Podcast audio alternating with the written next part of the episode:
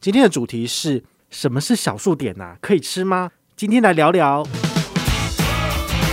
欢迎回到我们的宝可梦卡好。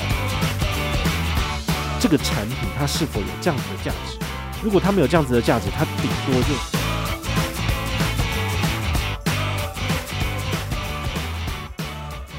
嗨，我是宝可梦，今天来跟大家聊一下这个国泰世华最新的。红利点数系统，好，它以前呢是国泰世华红利，后来改成小数点挂号信用卡，这到底是什么呢？好，今天来聊聊。第一个呢，就是我想问大家一个问题，好，虽然说你们不会回答，点数 vs 现金回馈，你们要哪一个？好，这个问题呢，其实都是千古以来，就是很多信用卡布鲁克很爱分析，然后也是有很多的里程达人，就是在网络上面跟大家做解答的。我相信你心里面有一个这样的疑惑，好，那。我个人会选择累积里程，就是也算是一种点数嘛。好，的原因就是因为它有一个很大的特色，叫做一点大于一元。好，当我的里程最后兑换成我要的机票，好，不论是商务舱还是头等舱，它的现金价值远高于就是我原本刷卡取得的这个点数或者是取得的现金回馈的价值，那我才会去使用它。所以，我们以同样的标准回来看这个小数点的这个东西，你就必须要去。确认这个产品它是否有这样子的价值。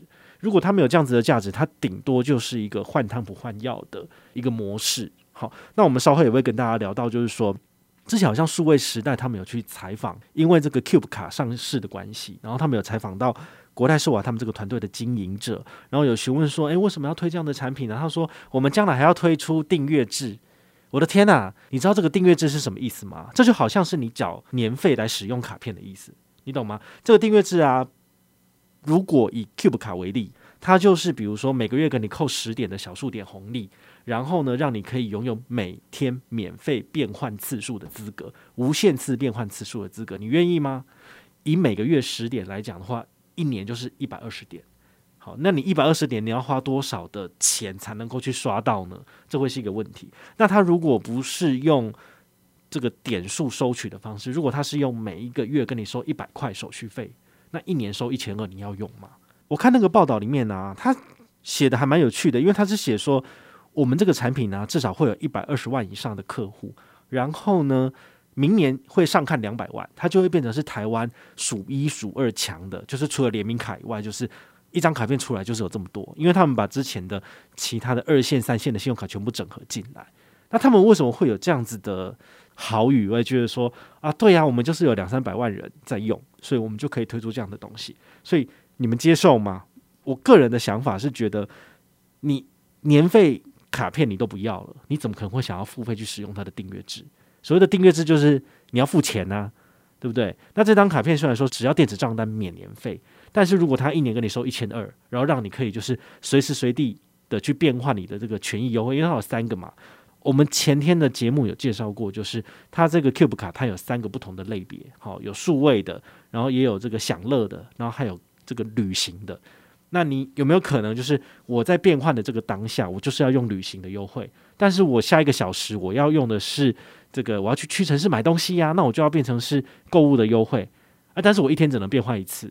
那我这样子我就吃不到另外一个啊？难道说我为了要买这个东西，我要等到明天才买吗？我觉得你真是太有事了吧！哦，所以他把这种优惠做一个分众的情况之下，就会造成消费者想要拿这个优惠的时候就拿不到。所以在这种情况之下，你会愿意为了这个下一次消费可以拿到完整的权益而去多付钱吗？你不愿意付这个钱的时候，它的定位值就失效了，它就会失败。好，那当然我会很好奇的就是，如果它的小数点的整个生态系有经营起来。那也许你会愿意付这个钱。好，那我们今天稍后就会跟大家介绍到小数点可以兑换什么东西，那它有没有什么亮点？好，来跟你大家聊一下。那我们现在先回到我们刚刚讲的点数 VS 现金回馈的部分。如果你取得点数通路够多元的部分，你是不是就会愿意去使用它？以国泰世华的这个亚洲万里通里数为例，国泰世华的亚洲万里通里数，它除了刷卡取得点数之外，你可不可以在日常生活消费的时候累积？可以的，他之前就有跟很多的餐厅，甚至是东区的面包店有合作。你只要去购买东西的时候，报上你的亚洲万里通的会员账号，那么他可能就是以每四十元一点，或是每五十元一点的方式累积礼数，然后到你的账户里面去。所以亚洲万里通它有做到，就是你可以在生活处处都可以累积。它甚至也有开发自己的所谓的线上导购平台。你如果从他们的亚洲万里通官方网站导出去，比如说导到 Apple 官网，那你就可以拿到它额外的，比如说呃二十美金一里的里数，但是可能不多啦。但是呢，你可以搭配信用卡，那你拿到的里数其实是更多的。好，所以用这种方式是让人家更愿意去使用它的这个点数系统。好，所以这一点也是很重要的。那我现在来看的话，小数点有没有其他的累积方式？有吗？至少就我的观察，其实他在去年推出小数点这种点数系统的时候，他只有在国泰优惠的 APP 里面可以进行累积点数。那怎么累积点数？那时候还没有信用卡可以刷卡累积啊，所以他是参加活动得点。比如说我今天呢签到，那连续签到五天，他就给你一点。好，他用这种方式来慢慢让大家习惯这个点数的部分。那至于观众买不买单，这个就很难讲了。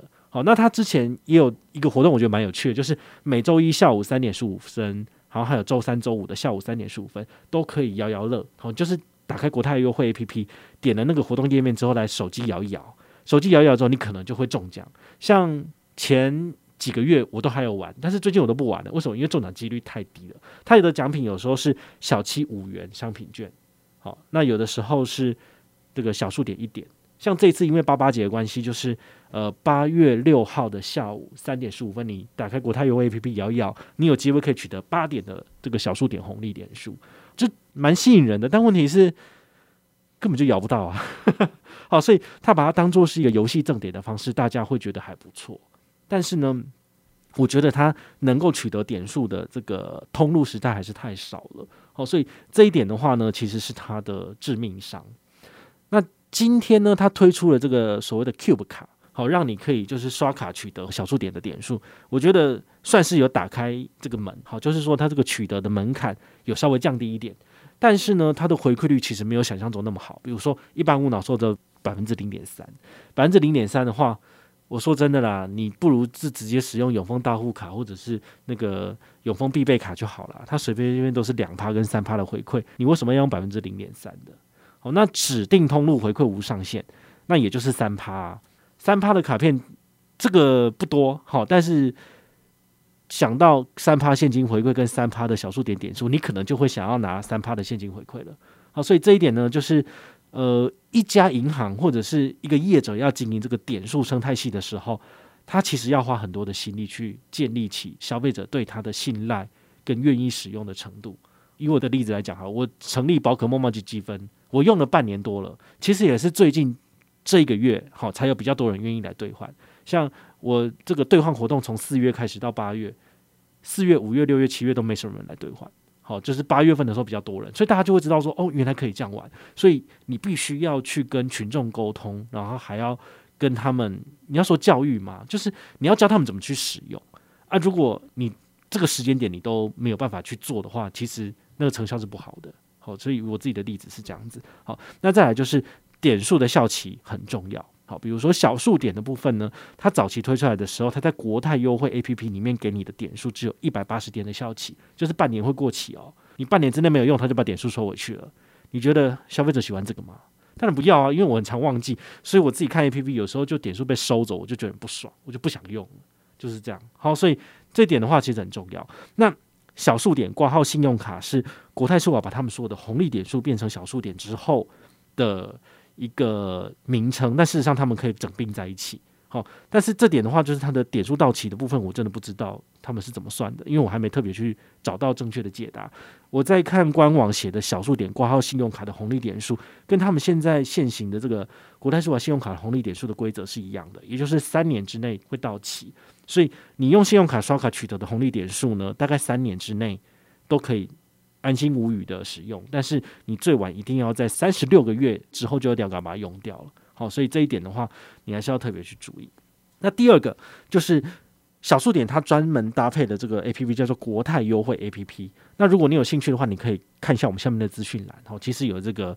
呃，下载连接，好，也欢迎你就是跟团上车。那跟团没有好康呢？现在没有好康，但是之前有办一个活动，我觉得蛮有趣的，就是他们有时候会有这种一个月的限时活动。那上一次的限时活动就是邀请加入，然后呢，本团越多人就可以抽 iPhone。我那时候的做法就是，呃，我邀请现在上车的这个每一个人，然后呢，你完成了我的邀请任务之后呢，请你截图，然后来回报。那回报完之后，我们就等官方有没有抽出 iPhone。官方抽出 iPhone 太好了，iPhone 两万三就全团的人平分。那时候分下来，好像一个人也拿到了，我想一下哈、哦，好像三四百。好，本团就是四五十个人这样子。好，所以我觉得这个很有趣。但是现在刚好没有活动，所以我没有办法做邀请。不过呢，如果你很喜欢小数点，你也想要开始运用的话，也欢迎你，就是直接点击连接上车就可以了。好，将来有活动的话呢，都符合资格，好不好？因为现在他没有活动嘛，那怎么办？那难道你就不参加吗？可是他的 APP 就是里面就是专门就是兑换的东西，我觉得就还不错。好，那我们现在也可以就是在听这个节目的当下，你也可以一起打开这个小数点的 APP，好，就是国泰优惠的 APP。其实它里面就有很多东西可以兑换哦，你可以点一下那个 APP 下面有一个兑换的这个 icon，它里面就有写很多很多的东西，比如第一个。为你推荐，就是它目前最热门的，它放上面，比如说有星巴克、有嘟嘟房的折抵金、小七全家或者是争鲜这些东西都有。那另外一个大家我觉得会比较有兴趣，就是换现金券。现金券是怎么样？就是你的小数点一比一换成现金券之后，去超商把它用掉。比如说小七一百元购物金，只要一百点小数点就可以换到了。那这个是不是也是蛮不错的？好，所以。它这部分并没有这所谓的呃所谓的贬值的情形，因为像 Line Points 点数，如果你常常在这个 Line 礼物的交易界面里面去看，它送你的这个超商折抵金，有的时候比如说小七一百元，你必须要一百一十点 Line Points 点数兑换，我就想说这什么烂比例啊，对啊，你没有就是九十九点让我换一百块就不错了，还要给我多收十趴的手续费，我才不想用呢。哦，所以在小数点的这个 APP 里面呢，倒是没有这种情形，但是呢。我觉得他换的东西其实跟赖礼物里面的东西差不多，哦，他其实都是用所谓的这个怡瑞怡瑞他自己的这个 Ticket Express 这个吉祥券的系统，哦，所以他这个很多的东西其实都是呃跟吉祥券的平台串接，所以你点数给他之后呢，你拿到的是一个吉祥券的兑换截图，那这个东西应该大家都很知道哈，因为我也很常拿这个东西送大家，然后很多银行也会拿这种东西送粉丝，就送他的自己的客户，你就是只要。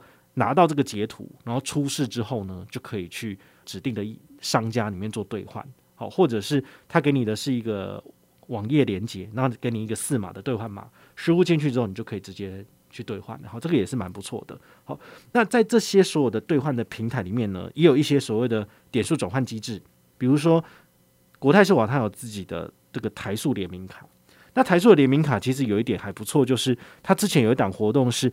国泰世华的这个台塑 JCB 卡，如果你把它拿去做全联的消费，它有四趴的加油金回馈。那大家都觉得说，那个加油金不是要再下一次去加油站加油才能够抵掉吗？对啊，好像还蛮不好用的。但是呢，因为它现在已经有这个所谓的小数点的系统，所以你可以在这个国泰优惠的 APP 里面，把你的台塑加油金兑换成小数点，兑换成小数点之后，你就可以再拿去兑换你要的礼券了。哦，其实我觉得这也是另外一种还不错的使用方式。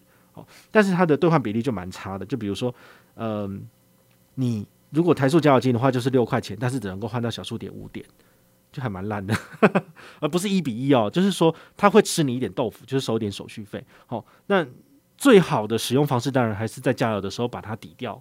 但如果你也不常去抵用，但是你常去全年买东西，那你就可以把你的加油金换成小数点，这些小数点最后再来拿。拿去换你想要的吃喝的东西，或是这个超商的抵用券也是不错的。好，那在这些所有的兑换的页面里面，我看到有一个项目还蛮有趣的，因为国泰世华跟亚洲万里通有联名信用卡，所以它其实在小数点的兑换里面也有一个这样的项目哦。那它的项目里面平均，好，我觉得比较划算的举例就是以六百零五点的小数点点数兑换一千里的亚洲万里通。好，那。如果你是主力在累积亚洲万里通的朋友，你可以考虑这个项目，因为这个项目等于是你可以把你这个小数点三年之内会到期的，再把它转到亚洲万里通里面去。亚洲万里通它是滚动式过期，所以它等于是不会过期。你只要一直有里数进去，其实你的账上所有的亚洲万里通里数都会持续的在往后走。好，但这件事情有没有可能会被更改？好，这倒是有点不确定性，因为。前个月吧，哈，七月的时候我有收到一封信，这个亚洲万里通说他们自己的国泰优惠跟自己的亚洲万里通系统要做整并，那它可能会有一个全新的东西出来。可能不叫亚洲万里通了，好，那这点的话，我们就必须要再观察。但是就现行来讲的话，你可以用这种方式，让你的小数点不会过期，你的点数不会过期。好，那它这样的兑换比例是多少呢？好，我直接计算给你看好了，以。我们这张国泰世华 Cube 卡来算，如果是一般的指定通路三趴点数无上限，那大概是多少钱一里呢？好，你以六百零五点兑换一千里的兑换比例来计算的话，好，三趴来讲就是一百除以三，然后再乘以零点六零五，好，因为六百零五点兑换一千里嘛，这样算出来大概是二十点一六，好，就是二十元一里的方式可以来累积里数。你觉得二十元一里可以吗？好，我们之前有分享过很多的里程的。